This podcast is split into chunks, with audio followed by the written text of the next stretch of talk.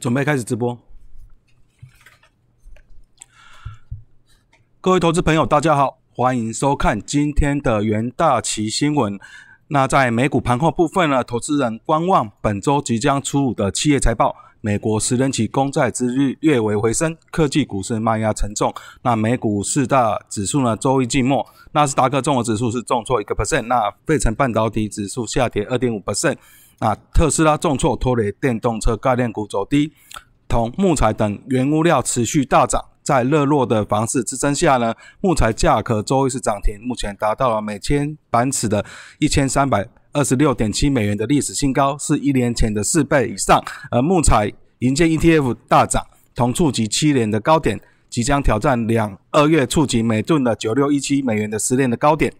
特斯拉股价是下跌三点四 percent，是拖累标普五百以及纳斯达克啊错跌的主因。美国德州周一传出特斯拉电动车撞树火超车事件，造成两个人死亡。那警方表示呢，事发死的驾驶座并没有人。那美国高速公路交通安全局以及美国国家运输安全委员会两大主管机关已经展开调查。那特斯拉执行长马斯克在盘后澄清呢，该事故。啊，与自动驾驶或全自动驾驶均无关。那比特币在周日暴跌，那也让特斯拉股了股价是蒙受了卖压。上周刚上市的加密货币平台呢，Coinbase 呢下跌二点六个 c。那英国将以国安因素为由呢调查辉达呢说并安某一案。那辉达是收跌三点五 percent。那总计呢，周一美股三大啊四大指数表现，道琼工业指数下跌零点三六 percent，标普五百指数下跌零点五三 percent，纳斯达克综合指数下跌零点九八 percent，那费半呢是下跌了二点五 percent。在焦点个股的部分呢，在 IBM 盘后是公布第一季的财报是又预期营收出现两年多来首见的成长，并重申全年营收渴望攀升，盘后股价是上涨了三点二 percent。特斯拉则是面临联邦机构的调查，收盘是下跌三点四 percent，不过在盘后是上涨了近一个 percent。执行长马斯克在推特上澄清呢，发生在德州的夺命车祸与自动驾驶系统无关，那该车并未启动了全啊全自动的驾驶。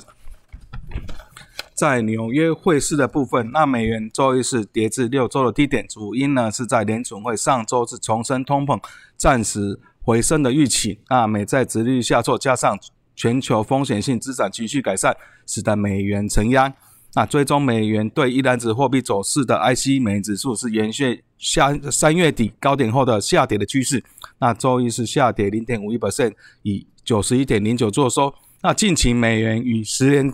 期的美债殖率走势雷同，那殖利率已至三月月的一年高点一点七七六 percent 呢大幅回落。那上周四是下跌至一点五二八 percent。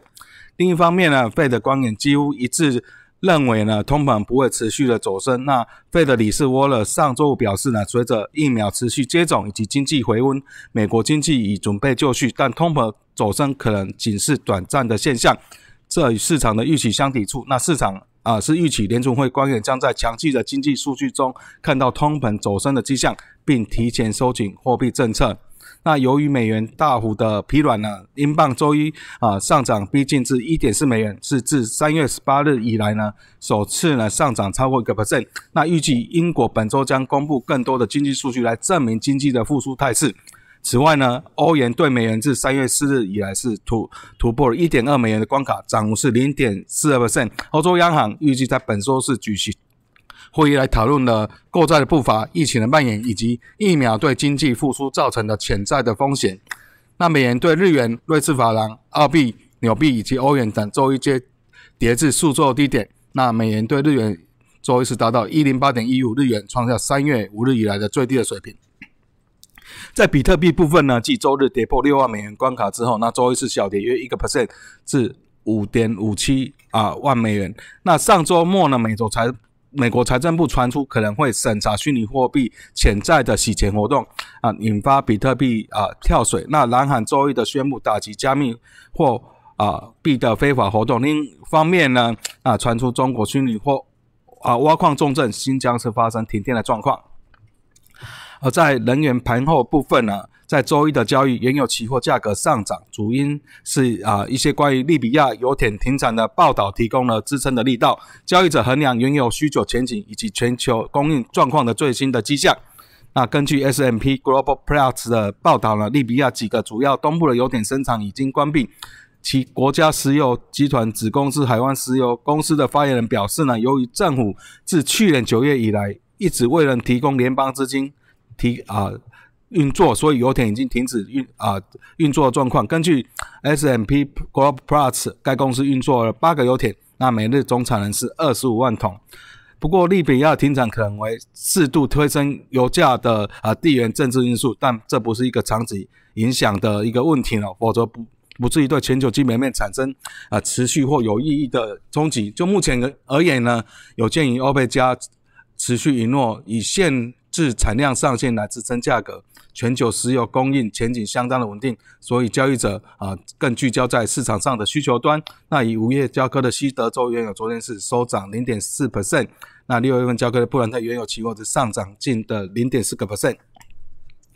在贵金属盘后部分呢，周一的交易在上周创下去年十二月以来的最大单周涨幅之后，黄金期货价格下跌，那突围近期的部分涨幅。黄金为了延续上中反弹以及市场性，主要是没有强劲的动能或影响推动金价的涨势。不过在周一呢，十年期公债殖率一点五九 percent，能处于近期呢一点六到一点七五 percent 的范围以下，有利于推升在不自息的黄金的投资吸引力。另外，IC 美元指数昨天是下跌零五 per 零点五 percent，那这边是有利于提振美元计价的大宗商品对海外买家的吸引力。